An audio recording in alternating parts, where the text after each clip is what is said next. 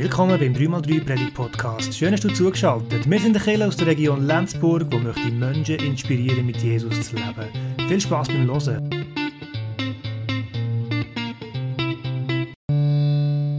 Das Thema von heute Morgen ist Wasser zu Wein. Da war vorher schon äh, Wein drin. Also ich kann euch keine falschen Hoffnungen machen, dass ich euch da einen Zaubertrick könnte erzählen Aber wir haben schon von Thomas gehört, es geht um die bekannte Geschichte von einer Hochzeit, wo Jesus war, wo er Wasser zu Wein verwandelt hat. Und ich habe bei diesen Vorbereitungen viel an unsere Hochzeit gedacht. Ähm, und bin dann mal in den Keller runtergegangen, schauen, ob wir noch von unserem Hochzeitswein finden im Keller unten. Wir haben ein paar Fläschchen auf die Seite da. Wir haben einen Don Pasqual gehabt, den wir vor 13 Jahren geheiratet haben. Und ich habe gedacht, ich nehme Flaschen mit. Es ist nicht der Jahrgang vom Hochzeit. Falls wir den beim Mittagessen noch aufmachen wollen, habe ich nehme ich einen, ein bisschen anderen mit. Aber es war äh, die, der Don Pasqual, gewesen, genau, wo wir bei unserem Hochzeit hatten. Bei unserem Hochzeit war der Wein nicht ganz so relevant. Gewesen. Wahrscheinlich wäre es auch gegangen ohne Wein jetzt bei uns. Aber bei dieser Geschichte von Jesus, was heute Morgen darum gehen ist der Wein ganz eine wichtige Komponente. Und wir möchten heute Morgen in die Geschichte eintauchen und möchten uns fragen, was hat das für uns zu sagen heute, ähm, ja, heute die Geschichte. Und wir möchten zusammen doch das lesen. Im Johannesevangelium steht der ziemlich am Anfang, im Kapitel 2. Und ja, lesen wir das zusammen und tauchen wir ein. Am übernächsten Tag war die Mutter von Jesus bei einer Hochzeitsfeier in Kana, einem Dorf in Galiläa. Auch Jesus und seine Jünger waren zu der Feier eingeladen. Während des Festes ging der Wein aus und die Mutter von Jesus machte ihn darauf aufmerksam. Sie haben keinen Wein mehr, sagte sie zu ihm. Was hat das mit mir zu tun? fragte Jesus. Meine Zeit ist noch nicht gekommen. Doch seine Mutter wies die Diener an, tut, was immer er euch befiehlt. Im Haus gab es sechs steinerne Wasserbehälter, die für die vorgeschriebenen Reinigungshandlungen der Juden verwendet wurden und jeweils rund 100 Liter fassten. Jesus sprach zu den Dienern, füllt die Krüge mit Wasser. Als sie die Krüge bis zum Rand gefüllt hatten, sagte er, schöpft daraus und bringt es dem Zeremonienmeister. Sie folgten seiner Anweisung. Der Zeremonienmeister kostete von dem Wasser, das nun Wein war. Da er nicht wusste, woher der Wein kam, denn nur die Diener, die ihn geschöpft hatten, wussten es, ließ er den Bräutigam holen. Eigentlich schenkt ein Gastgeber den besseren Wein zuerst aus, sagte er. Später, wenn alle betrunken sind und es ihnen nichts mehr ausmacht, holt er den weniger guten. Du dagegen hast den besten Wein bis jetzt zurückbehalten. Durch dieses Wunder in Kana in Galiläa zeigte Jesus zum ersten Mal seine Herrlichkeit und seine Jünger glaubten an ihn. Also das ist die wunderschöne Geschichte aus dem Johannesevangelium. Jesus ist am Hochzeitsfest und wie allen Gesellschaften, wie allen Kulturen ist die Hochzeit etwas ganz Wichtiges, ein, ein mega Freudefest, ein ganz grosses Fest. Vielleicht da in Israel zur Zeit von Jesus noch fast ein bisschen grösser, als wir es kennen. Es ist nicht nur ein Tag gegangen, sondern so ein Hochzeitsfest ist über mehrere Tage gegangen. Bis zu einer Woche hat man gefeiert und Leute können kommen und gewisse sind auch wieder gegangen, gewisse sind die ganze Zeit gewesen. und es ist ein riesiges Freudefest gewesen, wo man gesungen hat, wo man tanzt hat, wo man Segenssprüche am Brutpaar gesagt hat und wo natürlich selbstverständlich ein gutes Essen und ein guter Wein dazu gehört hat. Und eben der Wein, der ist zentral bei so einem Fest, wahrscheinlich wirklich noch mehr, als wir uns das manchmal bewusst sind, weil ähm, ja, der Gastgeber, das Brutpaar, das, das wird seine Gäste verwöhnen, das wird ihnen etwas Gutes tun, es gibt nicht so viel Auswahl, es gibt Wasser, Wein und viel anderes gibt es auch nicht und das muss uns einfach bewusst sein, wenn der Wein ausgeht, dann ist das wirklich sehr schlimm für das Fest und vor allem auch sehr schlimm für das Brutpaar, dass das ziemlich peinlich ist, eine ziemliche Scham ist. Wir sind da in Israel in einer Kultur, die noch viel mehr so eine Scham-Ehrkultur ist, als wir bei uns noch kennen. Und wenn der Wein ausgeht, dann ist das ziemlich schlimm. Und zum Glück hat Maria das mitbekommen. Vielleicht hat sie dort mitgeschafft, vielleicht ist sie einfach achtsam gewesen. Auf jeden Fall hat sie gemerkt, dass der Wein ausgeht und sie geht zu Jesus und sagt, sie haben keinen Wein mehr. Das tönt hier ziemlich sachlich. Vielleicht kennst du die vier Ohren vom, von Thun. Man kann alles auf verschiedene Arten sagen und verstehen. Da ist wahrscheinlich schon eine Aufforderung drin gewesen. Sie haben kein Wein mehr. Jesus, come on, hat dich gut erzogen. Jetzt kannst du mal zeigen, was du kannst. Das ist ja sein erstes, sein erstes Wunder dann das er gemacht hat. Aber die Reaktion von Jesus, die ist, ja, die ist ein bisschen komisch. Was hat das mit mir zu tun? Das ist eine neuere Übersetzung. Da tönt es nicht so schlimm. Beim, äh, beim Luther steht noch, was habe ich mit dir zu schaffen, Frau? Also ziemlich salopp. Übrigens, so ein Zettel mit was habe ich dir zu schaffen, nicht daheim rumliegen lassen. Das andere hat es gesehen und denkt, äh, okay, es hat zum Glück gewusst, dass es eine Bibelstelle ist, aber kann, kann zu Verwirrung führen, wenn das so... genau. Aber Jesus reagiert ziemlich schroff und er begründet es mit, meine Zeit ist noch nicht gekommen. Ich glaube, ihm ist wichtig, gerade am Anfang von seinem Auftreten, dass er, wenn er anfängt handeln, wenn er fährt, seine Zeichen, seine Wunder machen, dass er das nicht macht, weil ein Mensch ihm das dazu drängt oder ihm das beauftragt, sondern dass er das macht, wo Gott ihm beauftragt, dass er den richtigen Zeitpunkt herausfindet, dass er in dieser Verbindung zu seinem Vater im Himmel ist und kann hören, wenn es dran ist. Er sagt ja an einer anderen Stelle, ich tue das, was ich meinen Vater tue, und er wird sich nicht bedrängt fühlen oder nicht drängt fühlen von jemand anderem. Und vielleicht weiss er gerade darum, dass gerade in der eigenen Familie, gerade Personen, die ihm näher stehen, dass dort vielleicht die Gefahr auch noch gross ist, dass man vielleicht etwas jemandem zu lieb macht, wo vielleicht noch nicht ganz dran ist. Und mich beeindruckt die Reaktion von, von der Maria, dass sie nicht beleidigt ist, sich nicht einfach äh, wehrt, sich nicht einfach zurückzieht, sondern sie hat wie ein Vertrauen darauf, dass Jesus das Richtige wird tun zur richtigen Zeit. Sie geht zu den Dienern und sagt, tun, was immer er euch befiehlt. Sie glaubt daran, dass Jesus schon weiß, was er macht, dass er das Richtige wird tun zur richtigen Zeit und so eine, eine Geduld irgendwie hat, so ein Vertrauen hat, so einen grossen Glauben hat. Das beeindruckt mich. Wenn ich mich beten zu Jesus und mir etwas wünsche, dann bin ich schon ein bisschen ungeduldig. Dann werde ich eigentlich schon sehen, wie die Gebetserhörung eintrifft. Dann werde ich sehen, wie die Türen aufgeht und muss mir immer wieder sagen, hey, mein, mein Bedürfnis nach gerade etwas sehen oder der Zeithorizont von Jesus, das ist manchmal ein anderer als ich mir das gerne würde wünschen. Aber wir dürfen wissen, Jesus gehört und er tut das Richtige zur richtigen Zeit.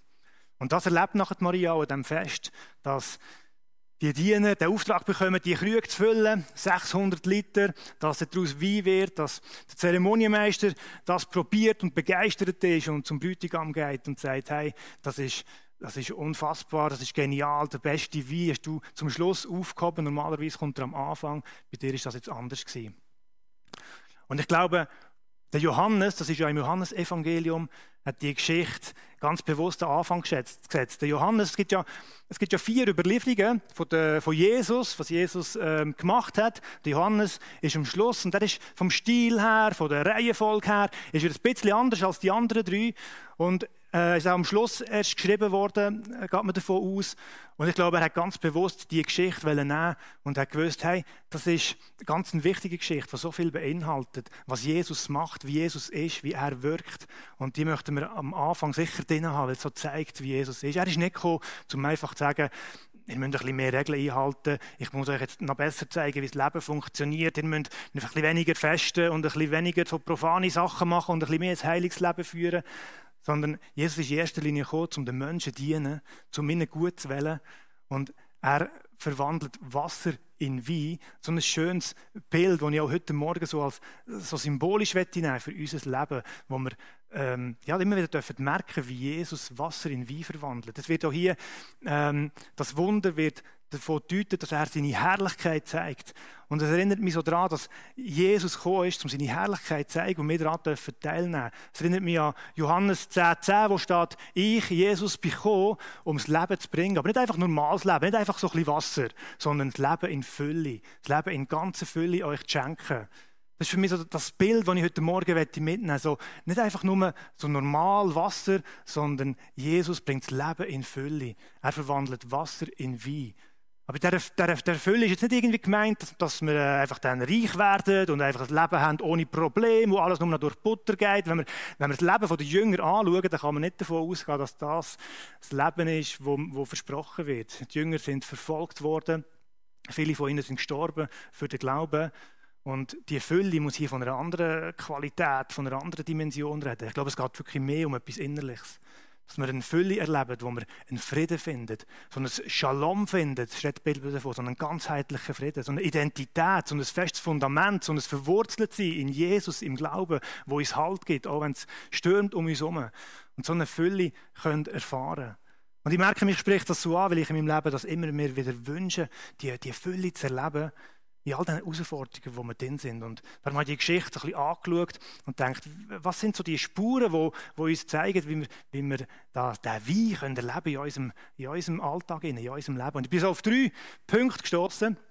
die ich mit euch anschauen möchte. Das erste ist, Jesus einladen. Jesus war eingeladen an das Fest in Kana und es hat sich als sehr positiv herausgestellt, dass er eingeladen war. Weil er hat das Fest sozusagen gerettet am Schluss.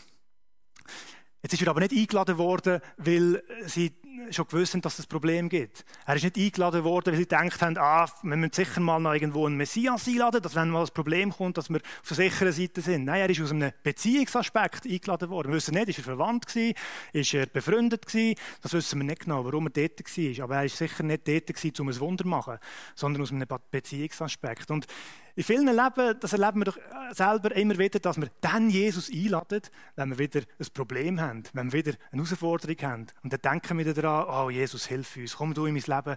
Ähm, dann, dann, denken wir ganz besonders daran. Man sagt ja, es wird nie so viel betet wie in einem Flugzeug. Immer vor einem Abflug betet alle, bitte macht mir gut ankommen. Ähm, und das ist auch gut. Wir dürfen dann zu Jesus kommen und ihn bitten, dass er uns hilft. Aber der, der Beziehungs- Aspekt, das zeugt von einer anderen Qualität, wenn wir Jesus nicht nur dann einladen, wenn es uns schlecht geht, nicht nur dann, wenn wir herausgefordert sind, sondern ihn immer wieder auch wenn es uns gut geht, in unserem Alltag integrieren. Das ist etwas, was wir immer wieder machen müssen. Immer wieder Jesus einladen. Das ist nicht etwas, wo wir uns einig entschieden haben und nachher sind wir das Leben lang Christ, sondern immer wieder Jesus einladen und immer wieder, dass er darf die Rolle, die Beziehung in unserem Leben, ähm, ja, wo ihm zusteht. Weil so schnell passiert es doch, dass in unserem Alltag die Prioritäten sich verschieben. Das ist, das ist Gott uns mega wichtig, der Glauben ist mega wichtig, Jesus ist uns mega wichtig, aber es passiert doch automatisch, dass trotz dieser Wichtigkeit ähm, ganz anders unsere Zeit, unseren Raum einnimmt, weil wir einfach so viel los haben in unserem Alltag, weil wir einfach einen vollen Alltag, volle Agenda haben. Und da braucht es immer wieder ganz bewusst, Jesus einzuladen. Komm du in meinen Alltag. Ich habe einen Kollegen, guten Freund, den ich immer hoch, weil er nicht an unsere Hochzeit gekommen ist. Wir haben damals noch nicht so gut kennt und wir haben einfach eine Einladung geschickt an die ganze Familie. Und er ist dann nicht gekommen, und ich nehme ihn jetzt mich höher, weil er ja eigentlich eine Einladung hatte, aber er sagt, ja, ich hätte halt gerne eine persönliche Einladung gehabt. Er hat sich nicht so angesprochen gefühlt, wenn man auf die ganze Familie einlädt. Und vielleicht ist bei Jesus gleich, dass es immer wieder darum geht, ihn persönlich einzuladen in unser Leben, uns ganz bewusst auf ihn zu fokussieren. Nicht, weil, weil Jesus eine Einladung nötig hätte und er sonst irgendwie, keine Ahnung, beleidigt ist, sondern wegen uns, weil wir uns immer wieder bewusst werden müssen, uns immer wieder klar werden was ist uns wirklich wichtig im Leben, was sind unsere Prioritäten und immer wieder unseren Fokus müssen ausrichten auf Jesus. Mir ist das Zitat noch begegnet vom Wolfhard Pannberg. In der Gegenwart des Ewigen gewinnt der Mensch den richtigen Sinn für die Prioritäten des Lebens. Das haben wir doch immer herausgefordert, die Prioritäten richtig zu setzen und wenn dann wieder zu Jesus kommen und ihn einladen und in seine Gegenwart kommen, um die Prioritäten richtig zu setzen. Das Zweite, was uns die Geschichte von Kana zeigt, ist die, die Aufforderung von der Maria zu den Dienern, dass sie sollen tun, was er sagt. Und sie haben das Weinwunder erlebt, weil sie da haben, was Jesus ihnen gesagt hat. Das ist ja eigentlich ein bisschen, ein bisschen verrückt, was sie da gemacht haben. Sie müssen einfach 600 Liter Wasser auffüllen und schleppen und haben keine Ahnung, was da passieren soll. Und sie machen es einfach, weil sie Jesus ihnen gesagt hat, weil sie das ausführen, was er ihnen gesagt hat. Und ich glaube, so ist es auch in unserem Leben, dass nach dem Einladen, nach dem Beziehungsaspekt auch immer der, der Aspekt von Jesus nachfolgen, von Jesus ähnlich werden, von auf ihn hören, dass das ganz automatisch ein Teil soll werden und dass das uns hilft, die, die Fülle vom Leben, den, den Wein zu finden, wenn wir auf Jesus hören und das tun, was er uns sagt. man ist immer in der Gefahr, zum einen mh, eben nichts zu machen, so in die Bequemlichkeit reinzukommen und auf die andere Seite zu meinen, äh, wir müssen das und das machen, das ist ganz wichtig und sich gewisse Regeln auf, aufzustellen und dann so wie in eine negative Religiosität reinzukommen oder in eine, in eine Gesetzlichkeit reinzukommen und Sachen zu machen, weil wir es halt immer so gemacht haben und das ist ganz wichtig, dass Christen das machen und wir merken gar nicht, wie wir nicht mehr so richtig auf Jesus hören, sondern vielleicht mehr auf eine Tradition hören, vielleicht mehr auf das Christentum hören. Und ganz wichtig, dass wir Jesus kennen und nicht einfach nur das Christentum kennen. Das ist ein grosser Unterschied, dass wir aus einer Beziehung heraus unser Leben gestalten. Das macht so einen Unterschied. Ich habe in einem Buch gelesen, das ist im Aargau passiert, ähm, hat jemand Braten gemacht und immer vor und hinten ein Stück abgeschnitten. Der Braten so in da und mal hat der Ehemann gefragt, du, wieso schneidest du eigentlich vor und hinten ein Stück ab? Ist das irgendwie vom Geschmack her besser oder wieso machst du das? Und sie hat überlegt und denkt, das hat mir meine Mami so beigebracht. Das hat sie mir so gezeigt, dass ich so machen muss. Und dann, als wir mal bei zu Besuch waren, haben sie gefragt, du, wieso schneiden wir eigentlich vor und hinten immer ein Stück ab? Was ist da genau der Grund? Und sie hat das nicht so recht gewusst und hat dann auch gesagt, ja, das hat mir auch meine Mutter einfach so beigebracht und ich habe das übernommen. Und dann hat es beide Wunder genommen, und dann haben sie das Telefon genommen, und haben ins Altersheim angerufen, äh, der Oma angerufen, du, wieso schneiden wir immer vor und hinten ein Stück ab von unserem Braten? Und dann hat sie, ist mal sehr ruhig gewesen, Nachher hat sie gelacht auf der anderen Seite und dann hat sie gesagt, ja, ich habe einfach einen kleinen Ofen gehabt, aber wieso ihr es abschneidet, weiß ich nicht. Das ist so das Beispiel von, von, von Sachen machen, wie man es immer so gemacht, von so einer Gesetzlichkeit, von, ja, es ist, man hat sich daran gewöhnt und es äh, hat sich auch irgendwann mal bewährt und darum macht man es immer noch so.